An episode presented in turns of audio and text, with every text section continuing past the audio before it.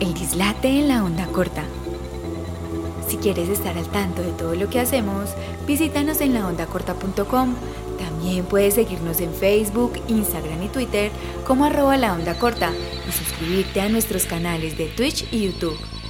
Hola, ¿cómo están? Bienvenidos de nuevo a El Dislate de la Onda Corta. Recuerde que usted puede seguirnos en arroba la onda corta en todas las redes sociales. Estamos en Instagram, en Facebook, en Twitter. Estamos en TikTok. También puede seguirnos en nuestros canales de YouTube, de Twitch y de Facebook. Y puede suscribirse y escucharnos en audio en Spotify, en Google Podcasts, en Amazon Music o en Streamlabs si de pronto quiere entrar a esa plataforma tan grande. Eh, yo hoy me encuentro con Juan David Álvarez. Juan, ¿cómo estás? Bien, bien, bien, bien. Sí. Es una lista muy grande donde se puede ver, escuchar y, y ser parte de esta comunidad. Sí. O sea, les faltaron dos y no creo que quieran estar ahí. Sí. ¿Cuál es? ¿Qué? OnlyFans. OnlyFans, OnlyFans creo, y, y un canal del Chaturbe les faltó nomás. Vale. El resto. Hay, hay una cosa, hay una cosa y es que OnlyFans en algún punto se, se pensó y quiso y dijo que iba a cerrar el contenido para adultos, que solo, Sí. iba, que solo iba a servir para gente que pagara por este tipo de contenido. ¿Usted pagaría por este tipo de contenido? Le pregunto a usted, señor que nos está viendo, señora que nos está viendo, chico, chica. Yo sé que hay un japonés que sí. Sí, Hay un haber. japonés, hay un japonés. Sí. Siempre hay un japonés que paga por algo. Genial. Juan, ¿cómo estás? Parce, bien, bien, bien, bien. Llegando de, de Bogotá y recuperándome de una gripa de tres semanas, pero bien. ¿Cómo va la vida? Bien, cambiando de ciudad. Llevo un año viviendo en Bogotá y haciendo el diplomado de improvisación de la Universidad del Bosque. Hagámosle cuñita a ese diplomado. Sí, ¿qué tal es ese diplomado? Una chimba. Se traen una gente muy cabrona de improvisación. En este momento se trajeron a Alexis Díaz Pimientas, el mejor decimador de, de Latinoamérica, pues. Sí. Eh, dos manes que están en este momento en Broadway, haciendo The Next Big Musical Broadway Impro Show. Un musical totalmente improvisado de, de, digámoslo así, de, de, de canciones que le piden al público y deben hacer un musical con su estructura cabroncísima y eh, con, con Lalis, que es una productora de acá de la ciudad de Medellín, que en este momento está haciendo de stage manager precisamente en Broadway. Oh, Entonces, caray. está cabrón el diplomado, está bacano. Qué bueno. Listo, para los que no lo conocen, Juan es improvisador, es ingeniero, es comediante, es teatrero, es qué más en la vida. Marica, pues supuestamente cuentero.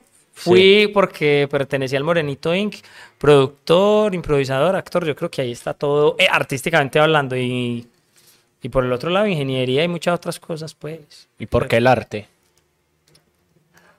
Por una particularidad muy rara. Yo empecé a hacer ingeniería y empecé con arte. O sea, eh, al mismo tiempo que empecé a hacer ingeniería, tuve mi primer semestre en el Teatro Popular de Medellín.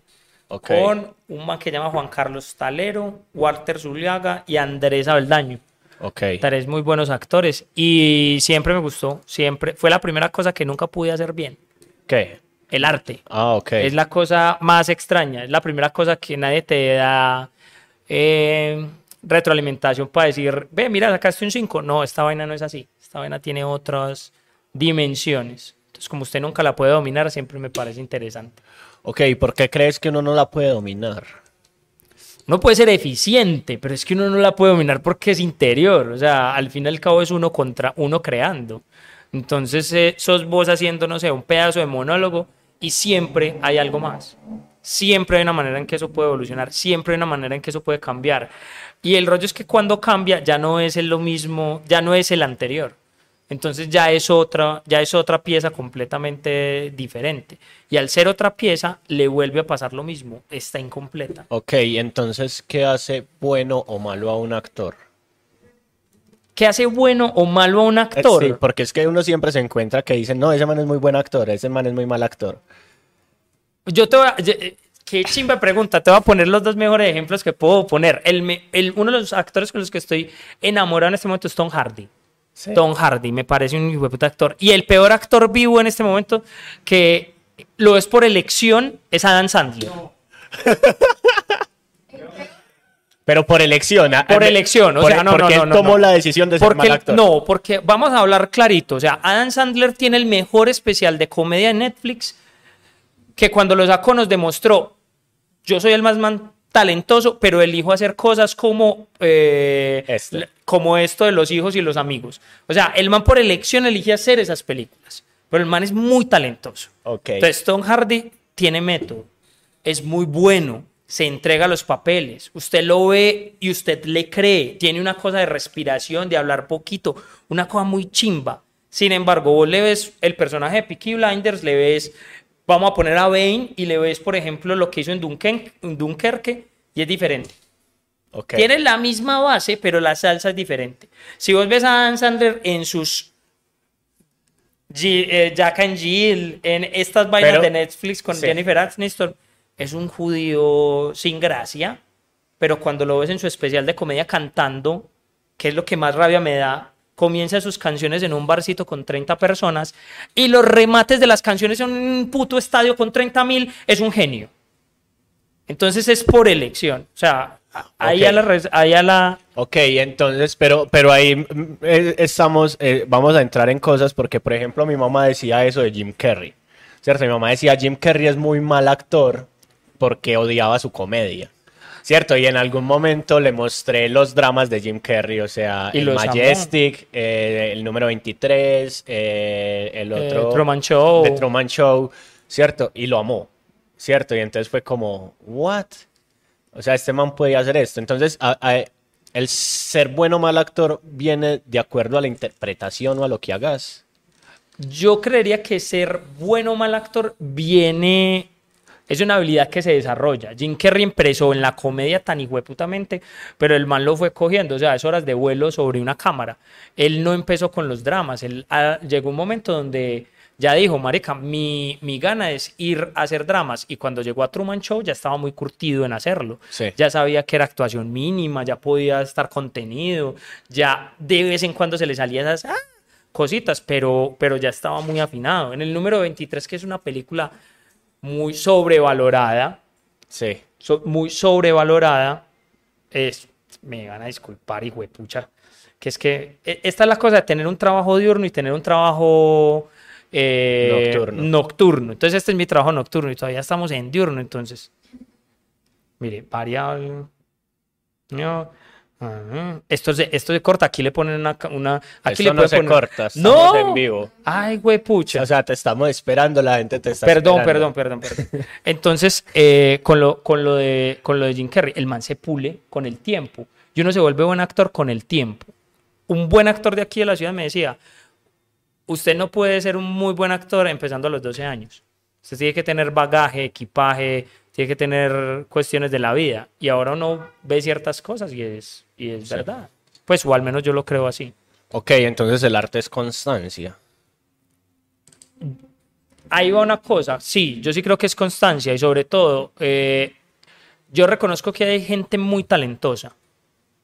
Por ejemplo, un Robin Williams es, es una persona con una constancia impresionante, con un trabajo impresionante, pero con un talento impresionante.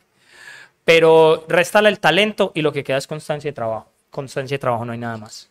Ok, entonces, eh, yo cuando estoy dando clase, ¿cierto? Cuando me toca dar mis clases de escritura con mis, con mis alumnos, eh, estoy dando clases de, escritura en correccionales, ¿cierto? Lo primero que les digo es, ¿a ustedes les gusta hacer barritas? Me dicen, ah, sí.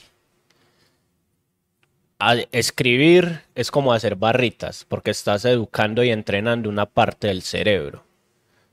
Eso es constancia. Si lo haces todos los días o qué, qué tiene, ¿cómo, cómo es esa constancia? ¿Cómo se logra esa constancia en el arte? que yo creo que es lo más difícil. El, solo, solo va una cosa con la constancia. Yo creo que se logra entrenando lo que puedes entrenar, lo que quieres entrenar y lo que te desarrolle.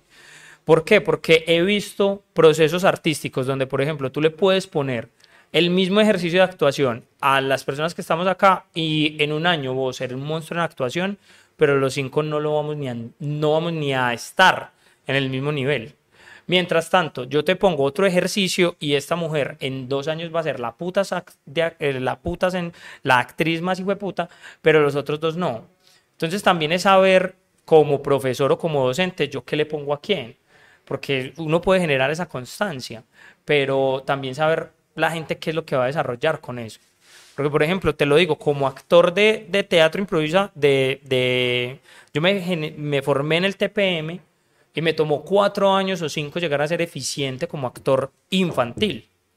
Mientras que hay personas, grandes actores como Emanuel Zapata, que en este momento está en Bogotá, que en tres años eran unos monstruos, o en dos años eran muy monstruos.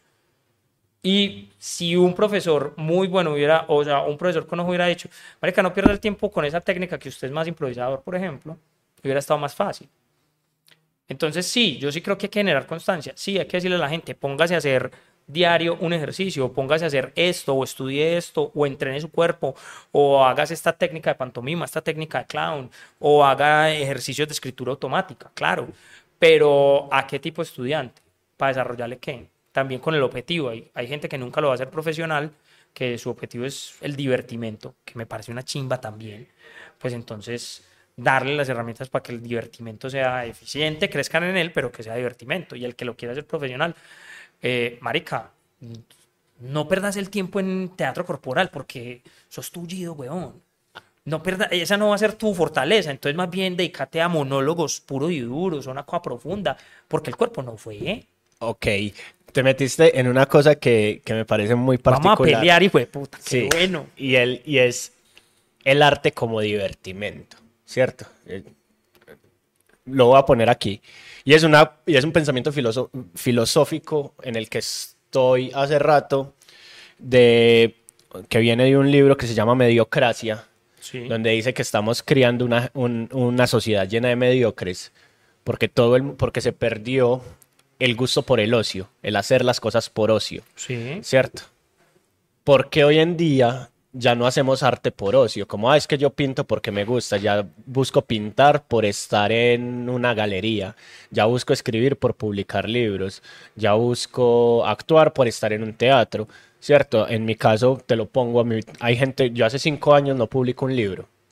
Y la gente me pregunta y me, dije- me dice, ¿dejaste de escribir? Y yo no, yo sigo escribiendo. Y es más, estoy escribiendo más que cuando escribía para publicar libros y estoy por publicar un libro, pero posiblemente estoy escribiendo más para mí que para el resto de Es la que, gente. es que creo que el ocio, o sea, hacer arte para el ocio, por ejemplo, requiere una cosa y es que sea chiquito, pero ya ahorita con las redes sociales todo el mundo quiere actuar para que te vean, escribir para ser un putas boy y tener la cuenta de Instagram con las frases ni el hijo de puta como este, como, no sé, como, como alguien ahí.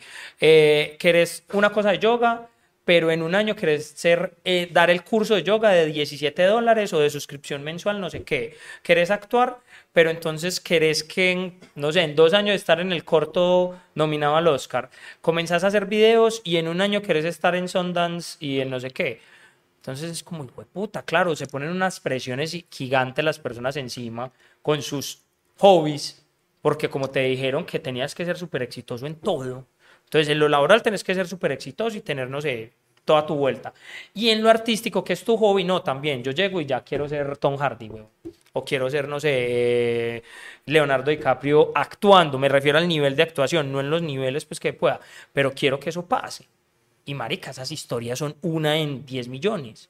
No, uno tiene, eh, o sea, o a mí, por ejemplo, en particular, y es de la filosofía que hacemos en mi grupo de cinco, nosotros tenemos, hacemos improvisación, pero nos gusta ir a nuestro ritmo, o sea, queremos hacer las cosas, conocer la técnica a nuestro ritmo, manipular la técnica a nuestro ritmo, jugar con la técnica, porque eso es lo más chimba cuando uno aprende un juguete y lo puede deconstruir, jugar con él, decir, ve, ¿y ¿qué pasa si yo le monto una cosita aquí? Qué chimba uno, por ejemplo, aprender a, a rapear o a hacer trova, que ahorita lo estamos haciendo. Ve, ¿qué nota si, si ya no hago cuartetas de trova, sino que hago octavillas de trova? O lo que estamos haciendo en el diplomado. Qué chimba hablar en décimas, pero no sé, de, de temas médicos, de temas trascendentales, o en humor, o en clave de canción, o en clave de desespero, o sea, en muchas claves. Entonces, si uno no se permite ser bobo, el valor de la mediocridad, si uno no se permite ser mediocre, estamos chimbeando. Ok. Y entonces te metiste por otro, por otro lado y es Perdón. la salud mental, ¿cierto? La gente se está metiendo presiones, la gente se está La gente está auto, acabando. se está autoexplotando constantemente, tanto a nivel laboral como a nivel artístico y a nivel, llamémoslo así, Ocio, ociológico no, porque ociológico viene otra No, cosa. Pues es como de, de- a nivel de tiempo libre o a nivel de, de su ocio, eso nos está llevando a tener estas crisis de salud mental que está teniendo la gente hoy en día, esa necesidad de reconocimiento, esa necesidad de tengo que mostrar lo que estoy haciendo, esa necesidad de todo el tiempo nos puede estar llevando a eso. Pues yo sí que, o sea, personal, yo no soy un experto en salud mental y, y, por ejemplo, he tenido unos episodios no relacionados con el arte de, de salud mental, pero donde el arte me ha facilitado, o sea, me ha sacado de ahí más fácil que otras personas, pero sí lo creo. O sea, es imposible que vos cojas y en tres meses aspires, por ejemplo, este tema del fitness, me parece muy loco que hay gente que, no, yo en tres meses tengo que estar cuadriculado, comiendo no sé qué, no sé qué, y de un día para otro, dieta macrobiótica, no sé qué, levantamiento de pesas dos horas en la mañana, dos horas en la tarde y estar chimba, marica, si eso no te daña la vida social, si eso no te vaya, si eso no te daña tu vida interior, si eso no te produce una ansiedad o, o una crisis de Depresión. un- sí, o una crisis de depresión, estamos, parce, sos, sos Superman y también está bien, o sea, de nuevo, hay gente que lo hace en dos meses, el costo emocional, ¿cuál es? Hay gente que me dice, no, es que lo que o por ejemplo con el stand-up, ¿qué, qué pasa? No es que lo que pasa es que yo tengo que co- coger y tengo que salir en tres meses con un show. Puta madre, huevón. Ah, bueno, ¿cuántas veces te has parado a hacer stand-up? Ah, me he parado dos veces, puta. O sea, dos veces, huevón, y querés salir en tres meses con una hora. Muy hijo puta, muy hijo de puta. Eh, Eso, eso, eso le pasó con un peladito, que me acuerdo mucho de él, no voy a mencionar el nombre, que es un peladito que tiene un papá en el medio artístico, el papá canta, él no, quería hacer comedia, entonces llegó y con dos clases, no, yo ya estoy para hacer media hora enfrente de la Universidad de Medellín. Y estés parado en dos bares con 15 personas. ¿Cómo lo vas a hacer? O sea, ¿cómo lo vas a hacer? No, ¿cómo vas a gestionar emocionalmente todo lo que te va a pasar? Porque al fin y al cabo todo es callo, o sea, Ajá. solo de hablar, por ejemplo, en el, en el teatro, o sea, me acuerdo la primera vez y la última vez de pararme a hacer teatro de texto y ambas veces son... da- da miedo. No, siempre da miedo, o sea, siempre da miedo y conozco, o sea, a algunos les da por orinar, a otros les da por, porque se van a hacer del... Hay, unos, hay unos que vomitan, eh, yo soy de una corriente hay una corriente pues como súper Stanisla de sentir el personaje. Yo soy más de entrar al escenario y cogerla. Y eso, y Juan Carlos Talero, me acuerdo, muy buen director de teatro, amigo. El man estaba hablando con, con la, con la novia en su momento y haciendo cuentas de, de cosas. Tan, tan, tan, dos minutos, entra al escenario y todo bien. Pero esa tranquilidad Mal lo dice, yo tengo 22 años haciendo esto. Eso sí, haciendo cuenta, estoy cagado del miedo. Estoy repasando textos, sé que algo me va a pasar. O sea, s- nunca, nunca se pierde. Entonces, ponerte tanto estrés por ser tan bueno en tan poquito tiempo me parece a mí una. Pues que es síntoma de la modernidad. ¿Qué es el miedo? El miedo. Sí. Uy, güey, puta, pero.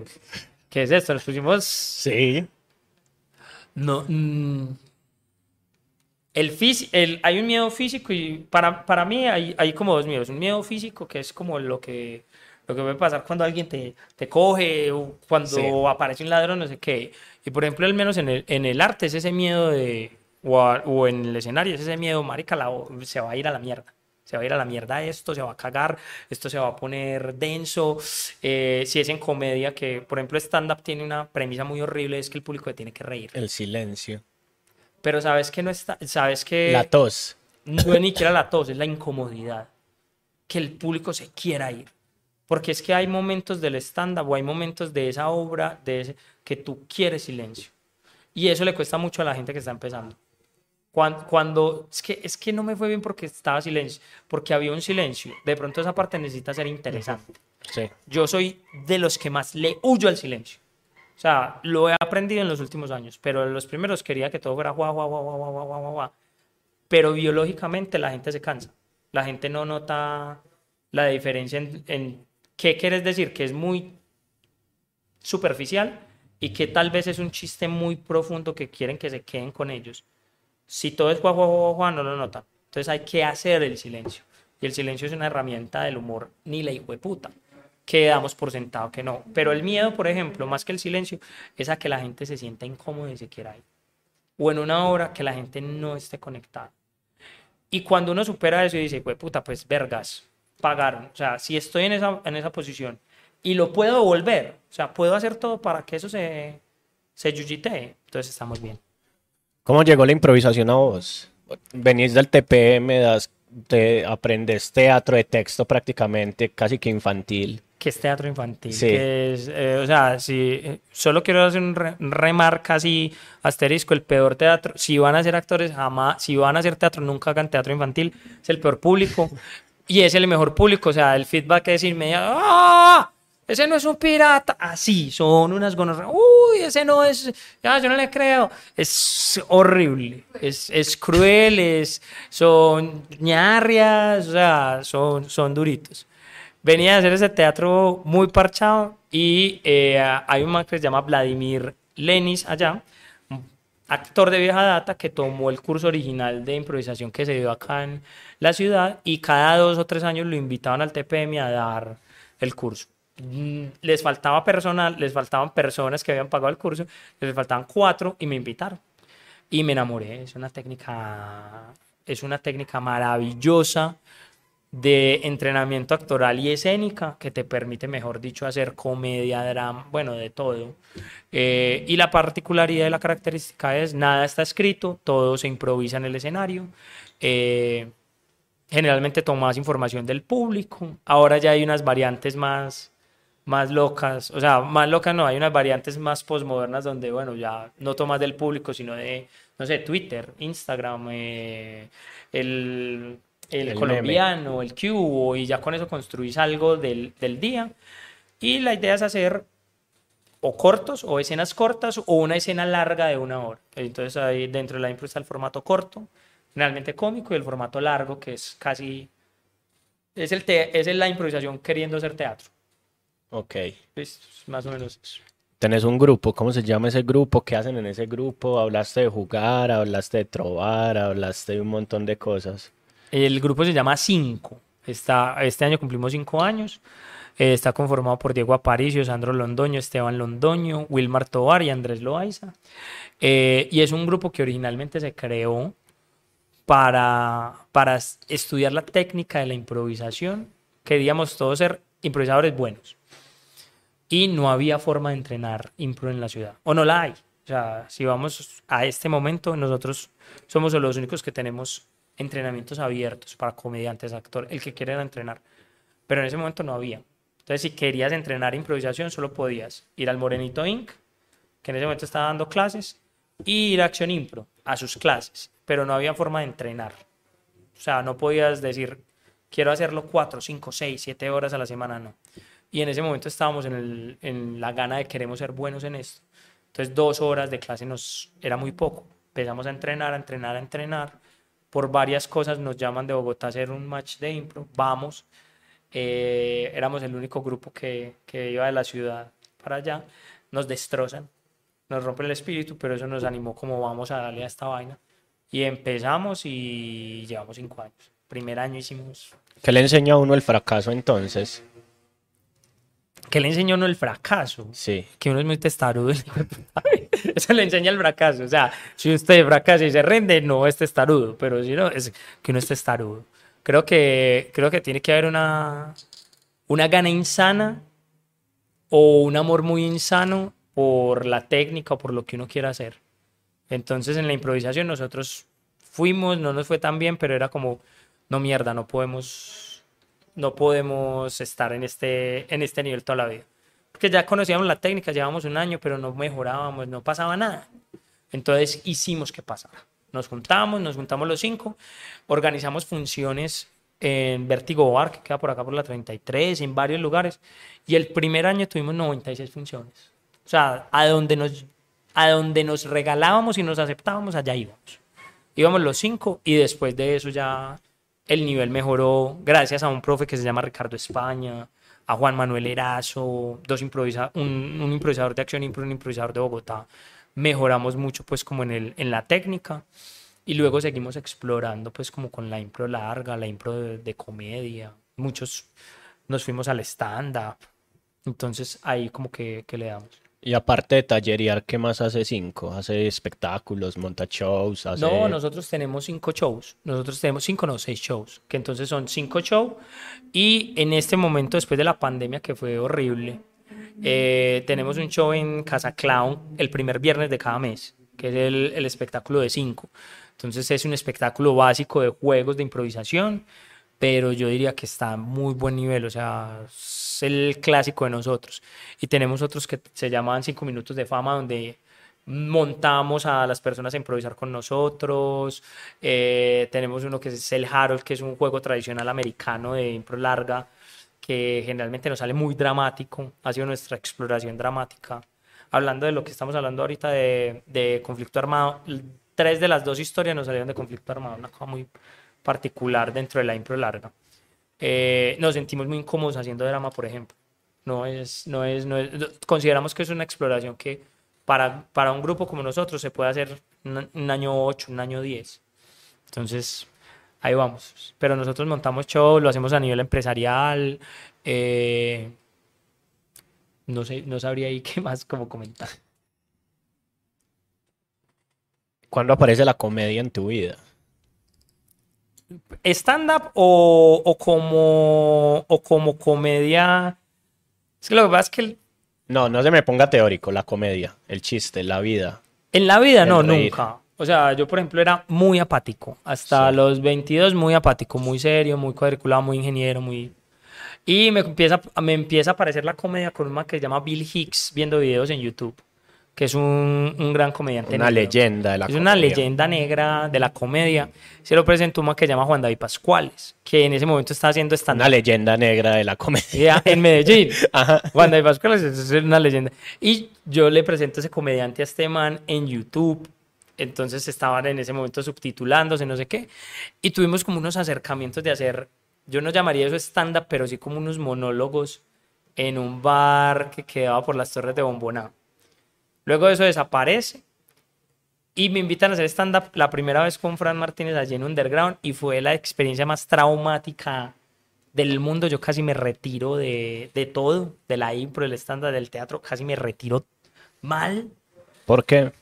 Porque fue horrible, o sea, es esto es lo que uno no debe hacer, o sea, ese día me acuerdo mucho que ganó Nacional con, un, con Junior, yo llevaba un material que llevaba escribiendo 15 días, me dio por improvisar sobre eso, fue patético, o sea, fue la cosa más horrible del mundo, llevé más de 22 personas a ver, o sea, el peor error, si usted es comediante, nunca lleve a nadie, los primeras tres o cuatro veces nunca lo lleve, ya después, haga aquí, güey, putas, pero las primeras veces nunca. Entonces fue una cosa que me afectó. Y luego de eso sí fue ese, tema de fracasar. Y fue, no, yo hago, esto, yo hago esta vaina para divertirme mucho. Y dije, no quiero volver a hacer stand-up. Y seguí con la impro, impro, impro. Y una vez un man de un bar me dijo, Marica, me encantó mucho el show. Yo quiero que se vengan a presentar acá con comedia. Quiero que hagan stand-up. Y yo no, yo no hago stand-up. Yo, o sea, pero así, o sea, yo no hago stand-up. Yo te puedo contactar con los comediantes eh, y yo te presento el, el coso. Y empecé presentándolos y me di cuenta que hostear o presentar comedia no es como presentar otros shows. Y hola, ¿cómo estás? Y hablando con la gente salía un chistecito, salía otro, y en, a los 15 días ya no tenía un chistecito, sino que tenía cuatro, y a los tres meses tenía cinco minutos. Y lo seguí haciendo y en menos de un año y medio ya tenía, ya tenía, en menos de un año, perdón, tenía más o menos 25 minutos. Y yo dije, ve, y no está mal el material, ya me llaman, me llaman de otros sitios, ¿qué tal si hacemos esto en teatro? Le dije a tres, a dos amigos más que, que me gusta mucho por fuera de cinco, Esteban Londoño, que ya hace parte de cinco, y Blacho, eh, y si hacemos un, un evento de comedia que se llame Elegantes. Es que, ¿por qué? Porque nunca, nunca en la vida yo he podido utilizar un traje chimba y quiero utilizar un traje chimba. Y ya, y montamos un espectáculo que llamó Elegantes, el primer, un, en teatro. Yo lo quería en teatro, chimba y bacán. Entonces ahí fue como la llegada a la comedia, a la... Al stand-up. Sí, llamando a Mel Brooks, pues, también. Sí, Mel Brooks en la loca loca historia del mundo. No, en todo. O sea, ese señor, eh, si ese señor fue amado por Billy Wilder, no hay nada que no pueda hacer.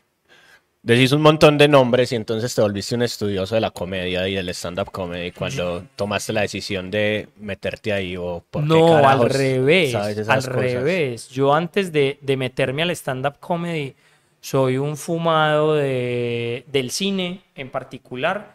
Y antes de, de meterme al stand-up comedy me gustaban mucho los comediantes americanos. Tanto que, que empecé a ver esos, esos especiales de HBO. Luego entonces ya Netflix nos abrió la posibilidad de ver especiales más modernos. Luego lo cagó de nuevo y ya lo está recuperando. Pero ahí, ahí, ahí vamos. Y llegué a unos nombres muy hueputas. Sea, en este momento mi comediante favorito es, es, es yo considero que Mel Brooks es, es, es un cómico de stand-up. O sea, sí. tiene sketch Sí. muy buenos. Y hay un man que siempre se me olvida, que era el man de Sinatra, que es eh, Don, Don Rickles, que, que ahora estoy con esa obsesión con este marica porque hace stand-up. Ese sí es el stand-up improvisado original. O sea, el man nunca escribió, nunca escribió una, nunca escribió una, una línea. Todo era De memoria. ni siquiera de sentimiento, era, tengo una audiencia judía, entonces chistes de judíos, tengo una audiencia mixta, judíos y negros, tengo una audiencia no sé qué. O sea, el, el inicio del tipo era haciendo chistes en el, en el Copacabana con los mafiosos italianos, donde Ok. un chiste sí te podía costar un, Sí. un, un puño. Sí. Entonces, entonces, ahora ando con esa, con e- como con esa obsesión. O sea, estamos hablando de que este man era el que Robin Williams admiraba Sí. el que, o sea, ese, ese es el, el, el tiro. y no, no sé, pues me gusta estudiarlos, me gusta como Ok. verlos. Los... La comedia y la mafia, la comedia y la violencia. Es muy bueno. la tocaste ahí. Sí, sí, no, claro. La tocaste ahí y, y me parece, me parece particular. Yo, pues mi papá viene de, de una escuela cómica, ¿cierto? Es una cosa que la gente, que muy poquita gente sabe. Pero mi papá fue director escénico de uno de los grupos de comedia más famosos de Colombia. Y resulta y sucede que a ellos una vez los llamó, los llamó un señor a que celebraran el cumpleaños de él. ¿Cierto? Año 91, 92. Y los llevaron a Puerto Triunfo, a la, a la finca de ese señor, una finca como de 2.000 hectáreas, que también era zoológico, y los metieron en una pieza. Y había una avioneta, sí, sí, Ajá. sí, sí. Los metieron en una pieza con los Alfa 8, con el grupo Nietzsche, con las hermanitas Calle, por cuatro días. ¿Cierto? Y era, hágale un chiste al patrón. No se lo hace el putas, güey. ¿Qué, sentiri- qué sentirías vos si te llegara a tocar ese momento? Yo, yo tengo una anécdota, esa anécdota que vos tenés, yo la tengo con los marinillos. Es que son los marinillos. Ah, ok. O sea, tu papá es Germán. No, mi papá es el, eh, fue el director escénico de los marinillos. Ah, fue puta. Entonces yo creo que estamos hablando de la misma historia. Sí, Porque es la esta, misma historia, historia. esta historia me la contó Saulo. Sí, es la misma historia. Eh, fue puta. Marica, ¿Qué sentirías vos en ese momento?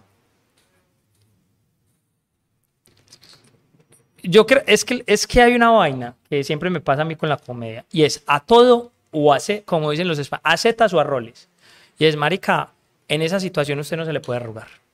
Uno tiene que ir a zetas, hijo de puta. O sea, si a uno le dicen, hay que hacerle un chiste a este man, marica, hágale, hijo hágale, hijo de puta. ¿Por qué? ¿Por qué? Porque es que uno a veces no puede, uno puede tener material y está bien, o sea, su material lo va a sostener siempre, es tu base, es tu trabajo.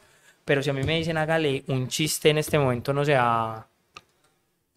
a, ¿cómo se llama este? Ah, bueno, a, a Pablito, a, Pablito, pero ahí de frente, arman mesa y no sé qué, marica, no se te puede arrugar, tenés que darle a zetas, hijo de puta, con toda y marica, pero que no haya duda, o sea, que no haya ni puta duda que lo estás haciendo sin miedo, porque el miedo te mata.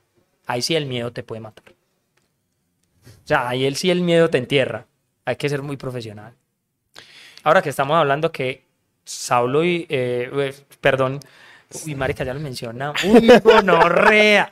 Tranquila, Eh, tranquila. No, no, no. Estamos hablando que ellos dos, primero son trovadores. Y, y para mi concepto, uno de los niveles de humor más alto que tiene Que tuvo este país. que tuvo este país o que, o que tiene aún, porque para mí Saulo sigue escribiendo unas cosas muy hueputas, es la trova y ellos dos. O sea, la trova, hacer humor dentro de la trova, que ya de por sí es difícil trovar, hacer humor dentro de la trova o un espectáculo de humor trovado es muy difícil. Y estos dos maricas, te- si lo llevaron, tenían todo para salir muy bien parados de allá. Salieron muy bien parados, pues. Claro, no, muy bien parados. Y, Bueno, ya, ya no hablemos de... ¿Y vos qué crees que está pasando con la comedia en Colombia? ¿Qué está pasando con la comedia en Medellín? Hablemos tranquilamente de que Colombia es muy particular a nivel cómico, ¿cierto? Porque es, un, es una ola que va y se apaga y nunca está como, como bien y creo que pasa en muchos ámbitos en nuestra, en nuestra sociedad, ¿cierto? Entonces tuvimos una época de Montecristo muy arriba, tuvimos una época de los 90 muy arriba y después apareció la comedia como stand-up, ¿cierto? Porque antes no lo, no lo No, entendíamos como stand-up, ¿cierto? Y no había como stand-up como, como, ah, esto me pasó a mí, sino que era como, eso le pasó a usted, ¿cierto? Y empezó a aparecer esta ola de, listo, apareció Andrés López, después aparecieron los comediantes de la noche y han ido apareciendo olas. ¿Vos qué sentís que está pasando en este momento con la comedia en Colombia? Yo creo que después de los comediantes de la noche pasó una cosa y es que hubo una, un, un bajoncito y apareció el fenómeno de Cado Sí. y ahora está volviendo otra vez al bajoncito. Y dentro de esas olas, como tú las llamas, hay personajes que se han ido construyendo muy lentamente. Por ejemplo, el Rolo, Pamela Ospina, eh, mm, un Ibrahim Salén, que no han estado en las olas, sino como por sus caminos individuales. Que creo yo que, que migrar del cuentachistes, por ejemplo, al stand-up eh, iba a suceder. O sea, eso era cuestión de, de tiempo. Eh, qué mal que se haya perdido la trova. Listo, eso, eso sí me parece. Eh, ¿Y qué está pasando en este momento? Que para mí estamos estancados. O sea, por ejemplo, antes, antes de la pandemia, Medellín está teniendo un proceso de stand-up muy interesante. Solo, solito.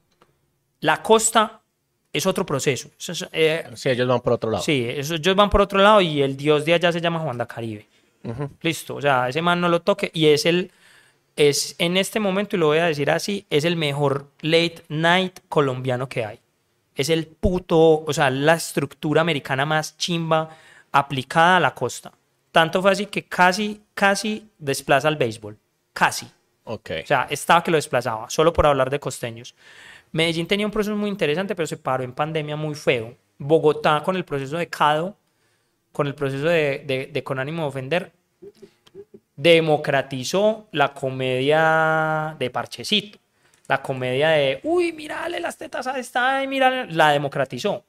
Y esa gente rápidamente subió como un estatus de comedia, de comedia, pues todo lo que viene debajo de, y lógicamente, como ellos vienen de un modelo americano de solo pruebo en Open cinco minutos, de cierta manera, ese fue el modelo que quedó en Bogotá, que ahora se está filtrando a Medellín.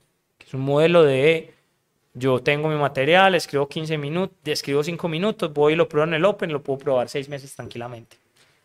Y luego de eso le meto dos o tres chistecitos y ahí voy cambiando la cosa, pero no hay, no hay mayor avance de eso. Entonces se vuelve un modelo más lento para generar material que a mí me ha parecido que, que es lo que está pasando. O sea, se genera material de manera muy lenta. Hay un fenómeno bacano que está haciendo un, un productor que se llama Quique, que es el man que está poniendo a rodar a los comediantes en Pereira, Manizales, Medellín y Bogotá.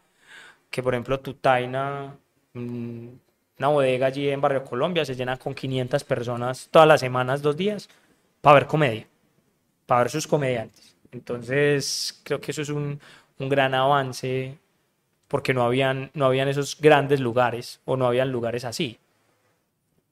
Económicamente eso es otro lado, a quién le queda la plata eso es otro, eso es otro paseo, pero está, está como ahí la cosa. Creo que el, el nivel del material está estancadito, pero ya viene algo que lo tiene que des- des- desen- des- destaponar. Cada dos años generalmente pasa, pasa un movimiento, pasa algo que, que como que mueve otra vez el mueve otra vez la, la, la mesa y creo que está a punto pues como de pasar no sé yo personalmente me fui de acá de, de la ciudad porque yo decía tengo una oportunidad laboral pero quiero ver la comedia y la impro en Bogotá y después de verla me, me, como que, como que, Suspicacias. sí, pero también fue como, hay que creerle a lo de, hay que creerle a lo A local. lo de uno. Hay que creerle a lo de uno y hay que creerle a lo local. No todo lo que es capital brilla como oro. Eh, y no todo es malo tampoco. O sea, hay cosas muy buenas. Hay comediantes. Hay un comediante que se llama, pero no me pegue, eh, Diego no sé, Diego no sé qué, que tiene un ritmo brutal. Para mi concepto va a ser uno de los comediantes underground. Es uno de los comediantes underground más ritmiados que hay. Eh, y de Medellín, un man que se llama Vladimir Blacho. Es un hijo de puta. Es uno, es uno de los más claros en escena. Pero qué diferencia de pronto un comediante bueno de un comediante mediático, no lo sé. Esa es una pregunta que todavía tengo y me las estoy resolviendo. Sí, es como preguntarte si qué hace a un actor bueno y a un actor malo. Es muy complejo. Que ¿cierto? tenga el rostro de Tom Hardy. Ajá. Y entonces estamos en una en un planito de comedia. Porque, yo creo, yo creo porque- que sí, yo creo que estamos en un planito de comedia porque todo se parece. Entonces vos vas a, vas a un Open a Bogotá, por ejemplo, y encontrás, hay dos franjas a veces. Entonces hay Open de 16 comediantes a 18 comediantes. Y no vas a ver, no vas a ver temas diferentes. Entonces vas a ver, mi nombre es, yo soy, ta, ta, ta, eh, paja y sexo, eh, soy gay y XXXX, eh, hago esto, por eso XXXX. Pero no vas a ver a alguien hablando de política, por ejemplo. Es un tema... Vas a ver a alguien hablando de arenga, vas a ver, por ejemplo, muchas rutinas de arengas de la marcha. Vas a ver todo, la versión de cada uno de los 17 de las arengas. Pero no vas a ver a alguien hablando de, no sé, María Fernanda Cabal y qué tan facha es. O sea, temas incisivos. incisivos. Es muy difícil verlo. muy ¿Y qué crees, qué crees que, este, que influye en eso? ¿Nos da miedo hacer comedia? Yo creo que ya no tanto. Yo creo que ya, por ejemplo, a- a- a- y más con el, con el, Lo que acaba de pasar. con lo que acaba de pasar, creo que va a haber una apertura bacana hacia los miedos a. Pero sí hay una, sí hay una, sí hay una vaina de creerle mucho al, si hay una vaina de creerle mucho, si hay una vaina de creerle mucho al profe, si hay una vaina de creerle mucho al máster, si hay una vaina de creerle mucho a la persona que está, o, o te enseñó o te abrió, entonces eso delimita mucho tu, tu, lo que tú quieres decir. Entonces si yo le aprendí a un marihuanero, es muy probable que mi, que mi material esté relacionado con marihuana o con drogas. Si yo le aprendí a un man que habla acerca de, no sé, de de, de los hijos y las familias y no sé qué, es muy probable que ese sea mi, mi, mi tema. ¿Qué es lo que he visto, pues? O sea, si uno va a ciertos lugares, ya por ejemplo en Medallo, que, que hace un mesecito me dio por bajar dos semanas, lo que me, lo que me pareció fue eso. Y era, pues ibas a un Open y ya. Entonces, este maneja, esta persona está acá, entonces este tema va mu- mucho por acá. Esta chica tiene este espacio, ve, toda la línea va como por ese espacio. Entonces la diferencia no se ve tan, tan abismal. Y también los tipos de comedia se, se, homoge- se vuelven homogéneos, lo cual al, al espectador no le da más de dónde consumir. Es, una cosa que tiene que pasar, pues. ¿Y cómo estamos a nivel de consumidores? ¿Sentís que la gente está muy ávida de comer? Es, te, te voy a pintar el panorama. Para mí, la gente está muy ávida de comedia, ¿cierto? Necesita comedia todo el tiempo porque en Colombia, particularmente y culturalmente, somos charros. Sí. Queremos ser charros, queremos ser chistosos, queremos ser cómicos. Y pues hay un montón de gente haciendo chistes en TikTok, haciendo chistes Sí. en Reels, haciendo cosas así, pero vos no los ves en una tarima nunca porque les da miedo o cualquier cosa. No, porque lo prueban y se cagan del miedo. Ajá. A mi Dios le pagué, le pasó. O sea, el, el man es un puta haciendo videos de estos charros en Instagram y le abrieron Universidad de Medellín y, y se recontracagó. O sea, se recontracagó el miedo, marica, porque dijo, hijo de puta, esto no es lo mío. O sea, yo puedo coger, sacar un video, tener 230 mil personas que lo vean, pero una tarima, entretenido, 30 minutos es otra cosa. Entonces, eh, o sea, son, son, son, son, ¿cómo se llama? Son lenguajes diferentes y son medios diferentes. Yo sí siento que, que por ejemplo, la gente está ávida de comedia, como vos lo decís, Sí. pero la gente dice, güey, puta, yo me voy, me veo una película en Netflix y me quedo con la nena, pero no voy a pagar tal vez 60 mil pesos para ir a ver unos manes que ni, ni sé, Que ni conozco. que ni conozco, porque ese es el, ese es el gran problema de el colombiano, pero más del paisa.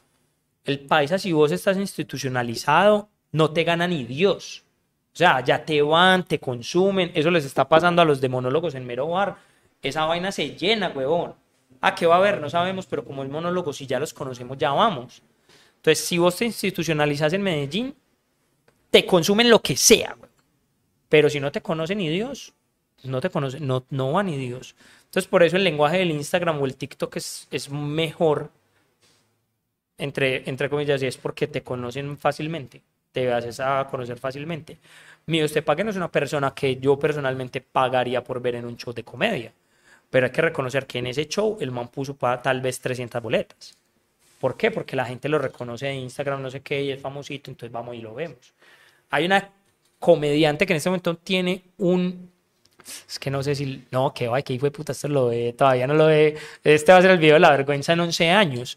Eh, hay una nena que se llama Carolina Cuervo que es una actriz de Okidoki.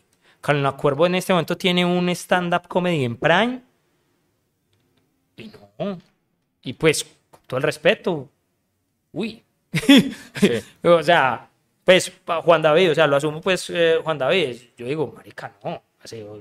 te falta todavía una cosita. Pero, pero, a mí, entonces, la gente sí está dispuesta a consumir, claro pero una cosa conocida o muy marketeada de una manera o muy específica que ellos le estén dispuestos a meter plata. Y si no le están dispuestos a meter plata, lo van a hacer en redes. Para mi concepto. Pues. Sí, te lo pregunto es porque hace poco me enteré de unos influencers que hacen comedia en online y fueron y le vendieron su show a un empresario en Bucaramanga. Y el empresario en Bucaramanga dijo, parce, estos manes son influencers, les voy a conseguir una, un coliseo. Y el man les consiguió un coliseo, más o menos 4.500 sillas. Y, no llenaron ni... Vendieron 40 boletas. Cierto, entonces es como, como qué tan dispuesto está a pagar la gente, el, el, público, por comedia. Yo te lo digo, o sea, con lo que me acabas de... Uh, me, me tumbas la, la... ¿Cómo se llama? La que yo tenía, porque hay unos influencers que conozco que venden boletas para pa shows de comedia si participan 15 o 20 minutos. Pero si fueron seis influencers, también hay que decirlo. En el mundo del influencer hay mucho vende humos. Hay gente que te dice, no, es que yo tengo vistas de esto, no sé qué, no sé qué están dispuestos a pagar, porque, porque esta conversación creo que la tenía con, con un comediante en, en Bogotá y él me decía, no, es que estos comediantes son la verga y se ven en las redes, tienen 100 mil seguidores. Yo le decía, vea, una cosa es tener seguidores y otra tener público que pague. Porque si vamos a seguidores, sí, o sea, por ejemplo, los de Economy Ofender, muchos pasan de 80 mil, pero el límite de la boleta que yo he visto en Bogotá son 20 mil pesos. Mientras que aquí hay un comediante, Rolo, que es el Rolo, que la boleta más bajita del tipo son 65 mil y el man no pasa de 20 mil seguidores. Entonces, ¿usted qué necesita? ¿Mucha gente que lo siga o gente que le pague? Es una diferencia que es, que es una diferencia abismal. O sea, si usted quiere que todo el mundo lo conozca, es una cosa, pero que quiere que esa gente le pague es otra vaina diferente. Entonces, ya eso sí es muy mercadeo, pues. O sea, yo creo que también los artistas lo primero que tienen que hacer es tener un material para vender. Como hay algunos que conozco que no, que salen a vender sin tener ni chimba. Muy timador de humo, pues. Conozco uno en específico, pero pues pasa. Pero para mi concepto, alguien debería tener muy buen material o buen material y ya con ese buen material salir a encontrar su público que le pague. Porque al final, al fin y al cabo eso es una cosa fundamental, marica. Si vos te escribiste tu libro, si vos te haces tu stand-up, si vos te haces tu obra de improvisación, pues marica, yo no, yo no, yo no quiero que me vayan a ver porque el pajazo es muy lindo, el pasajazo onírico artístico es chimba, pero no, yo necesito pagar el teatro, eh, que el tiempo que yo invertí aquí se, se pague y salir con dos o tres polas. Pues sé que no voy a vivir de esto, pero al menos que estemos a cero, si estemos bien, estemos contentos. Para cerrar, ¿qué se viene para vos? Para mí, eh, le vamos a dar una vuelta que se llama, yo tenía un espectáculo, tengo un espectáculo que se llama Living Medellín, que ya viviendo en Bogotá no aplica. Entonces eh, viene remasterizado que se llama Living Colombia. Lo vamos a presentar en noviembre en Casa Clown. Entonces lo vamos a sacar con las lineecitas de Medellín y de Bogotá, ya, ya unificadito ya ese, ese material. Seguimos trabajando en cinco. Primer viernes de cada mes en Casa Clown. Súper bien. 20 mil pesos la boleta. No queremos 25 porque es el centro. Haya, haya parchado, tómese la pola. Y es súper bacán. Eh, y ya, improvisando mucho en Bogotá también. ¿Dónde te encuentra la gente? En Instagram, en Juan Impro. Y una vez precisamente marketeando, huevón, eh, hice un canal de Pornhub. Sí. Sí. ¿Y ya- qué tal? Pega, además que el, el título es muy bacano porque se llama Jodiendo al Uribismo. A mí me encanta porque si alguien mete Uribismo, ve este rostro. Genial, muy particular. Juan, ¿qué le dirías a la gente que quisiera hacer comedia Que quisiera hacer comedia. Eh, primero, o impro? o impro, uno, vayan a un curso, o sea, impro, vayan al curso de acción impro de Perdiendo el Medio Escénico, impro 101. Listo, esa es la primera. Si quieren hacer comedia, les digo que tienen el mejor profesor de comedia de Colombia acá y se llama Juan David Pascuales. El curso del tipo me parece que es el curso más hijo de puta de eso. Y dos, vuélvanse obsesionados. Y cuando digo obsesionados es vean comedia, consuman comedia, chupen comedia. O sea, esto después de Netflix y de Prime está muy fácil de consumir. Porque antes uno no encontraba, encontraba clipsitos de 10 minutos en YouTube. Ahora encontrás todo. Entonces, vuélvanse obsesionados. Esto es un parche. Esto es un parche para toda la vida. Bueno, eso fue Juan David Álvarez, comediante, actor, ingeniero, improvisador. Eh, nosotros somos el Dislate, esto es la onda corta. Recuerde que puede seguirnos en todas las redes sociales. Lo invitamos a que se suscriba o a que active la campanita, a que comente, a que comparta y a que le cuente pues a todo el mundo que aquí estamos hablando mal de Carolina Cuervo. Así que todo bien. Un abrazo. Que les vaya muy muy bien. No, no, Chao. no, Carolina, no te odio, pero pues no hagas comedia. Ah, quédate haciendo kidoki, marica, ¿no? Ella está escribiendo también, es escritora. Chao. Muy bueno.